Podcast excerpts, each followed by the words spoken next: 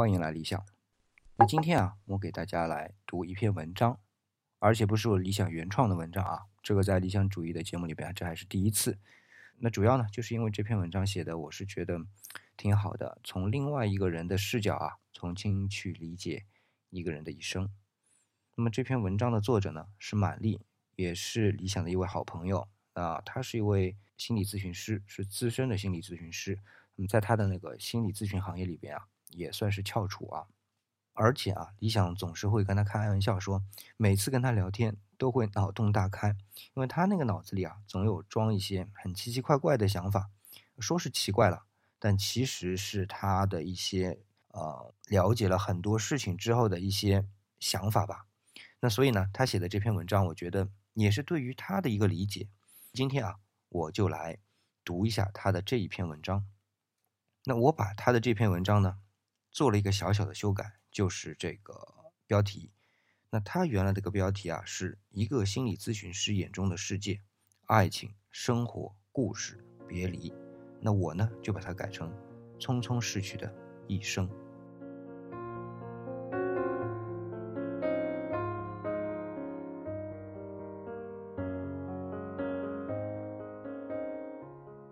序：理想中的生活一直都是想住在洱海边读书。听海、喝茶、看人生，或者永远走在路上，从一个国家到另外一个国家，从一条街道转到另外一条街道，从寒冬走向春生，从夏雨奔向深秋，却不料掉入了世俗。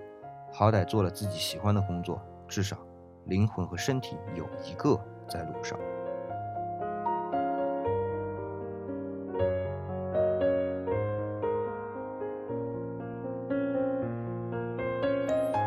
长大，在人生的这条单行道上，无论我们怎样努力，最后都走了自己那条路。人这辈子有三次长大的机会：第一次是发现自己不是世界的中心；第二次是发现即使再怎么努力，终究还是有些事情令人无能为力；第三次是在明知道有些事可能无能为力，但还是会尽力争取的时候。如一颗种子，种在地里，无论怎么挣扎，种下的是苹果，终究长不出香蕉。但是，人总是自以为是，认为只要努力就可以，到最后才发现，除了自己，你谁都改变不了。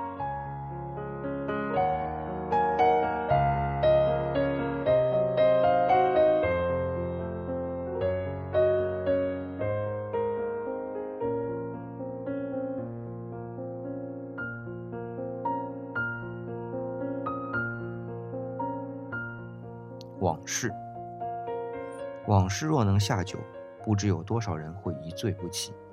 于是我们反反复复追忆匆匆那年，殊不知，失联多年之后，我们再次相遇，除了欲言又止，谁都不敢再提一句从前、当年，哪怕是对酒当歌，也都不敢让自己真正醉去。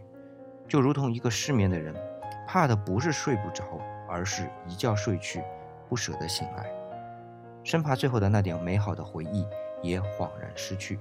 只是我们都懂得，一旦那些遗憾、那些未完成的完结了，往下就只能是离别。所以，就让那些记忆留在那一年那个夏天。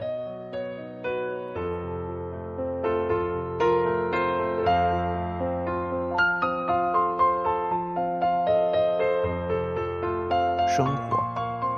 我的家乡是没有海的，所以只能幻化于心中。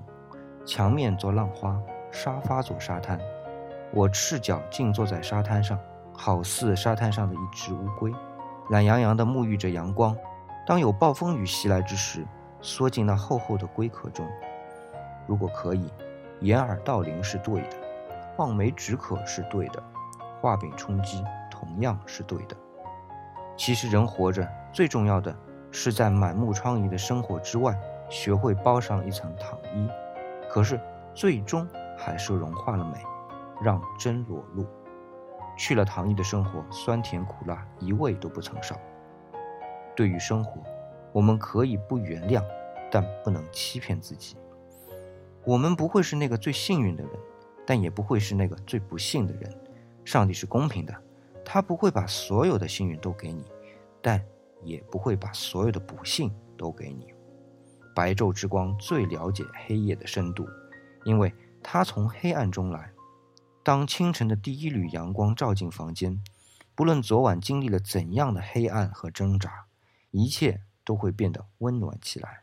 最深沉的黑暗会带来最辉煌的黎明，新的一天就开始。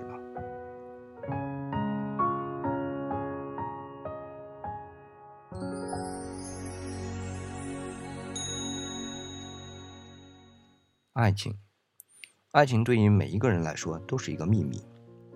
缘聚缘散，人来人往，唯有不变的是回忆。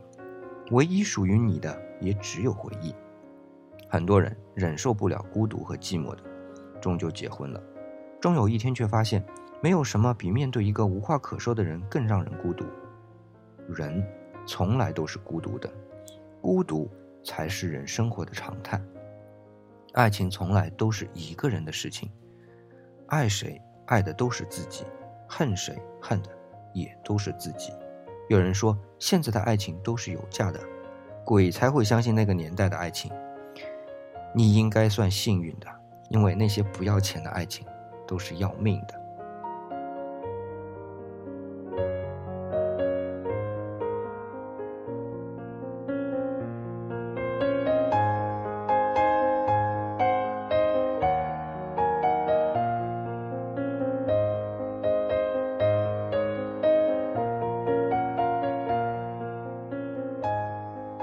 离别，时光匆匆，忙着赶路的我们早已经没有太多时间叩问真理，甚至来不及回味就已经老去。上周回家，家里没有人，家人都在北京陪护生病的奶奶。那一刻，我才发现，我其实早就不再是个孩子。我突然觉得离别很近，终有一天会像今天一样，打开房门，只剩下我自己。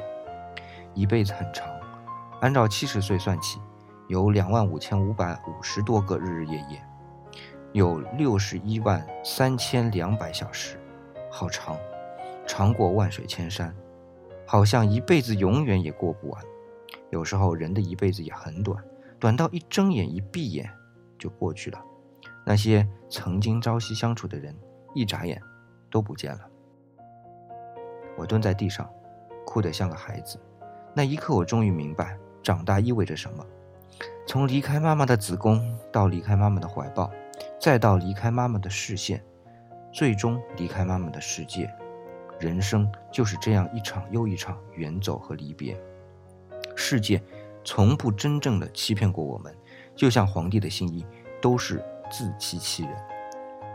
我们只是不喜欢离别罢了，但离别，从未真正的走远。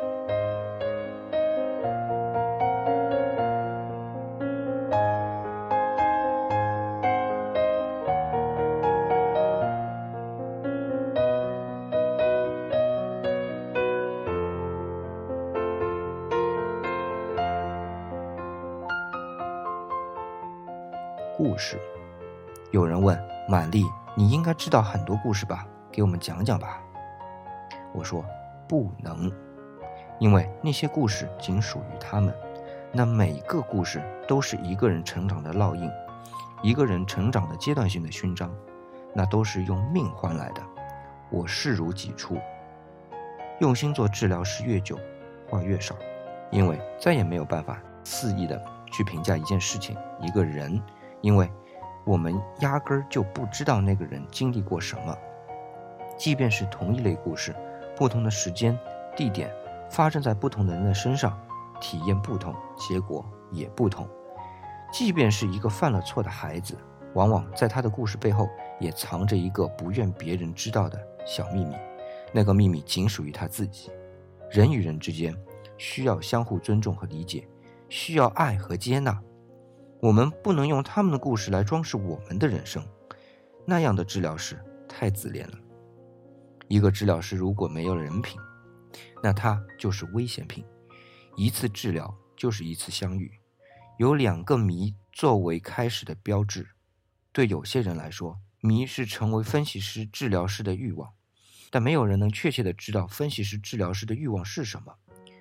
纵使我们有那么一点点企图，想试着知道我们为什么是分析师和治疗师，真正的原因依然是未知的。借用下上帝，那就可能是命吧。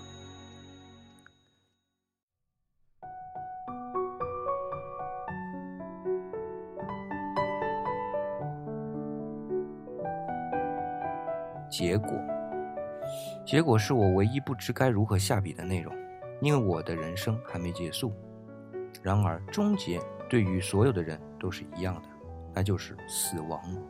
人生是没有结果的，但是有阶段，不同的阶段可以去分配它。你决定做什么，就勇敢的去做。每个人都是自己世界里的国王，你可以制定自己的国家制度，选择自己喜欢的生活方式。挑选自己的伙伴、朋友、爱人，直到生命的最后一刻，归于尘土。我们从自然中走来，回到自然中去，让生命的春夏秋冬恣意的生，恣意的落。当那最后神圣的时刻来临之时，可以安静的去回忆这一生，让花开花落，冬尽春生，新的生命又开始生长。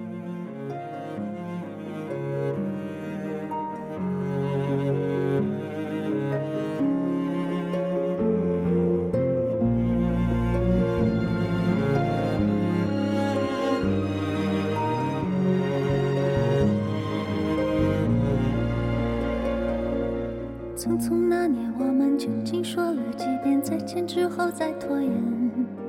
可惜谁有没有爱过？不是一张激情上面的雄辩。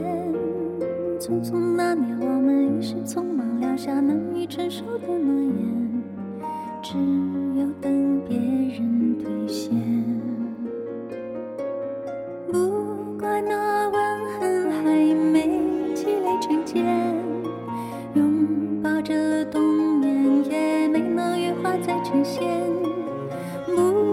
这一段情没空反复再排练，是岁月宽容恩赐，放回的时间。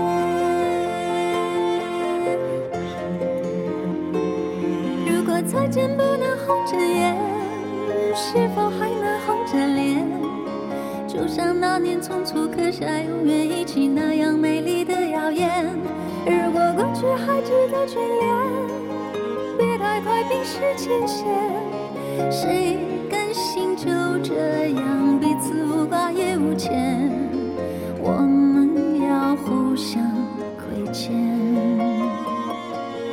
要不然平和怀念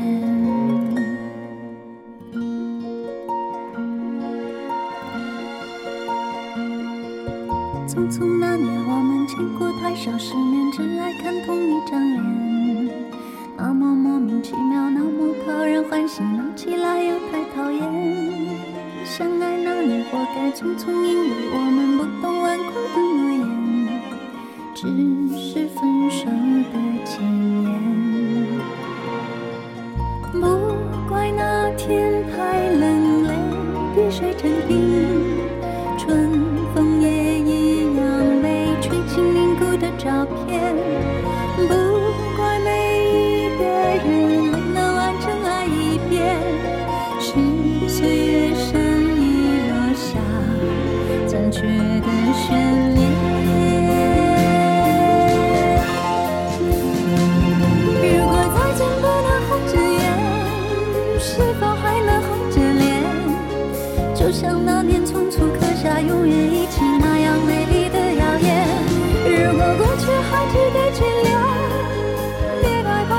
去还值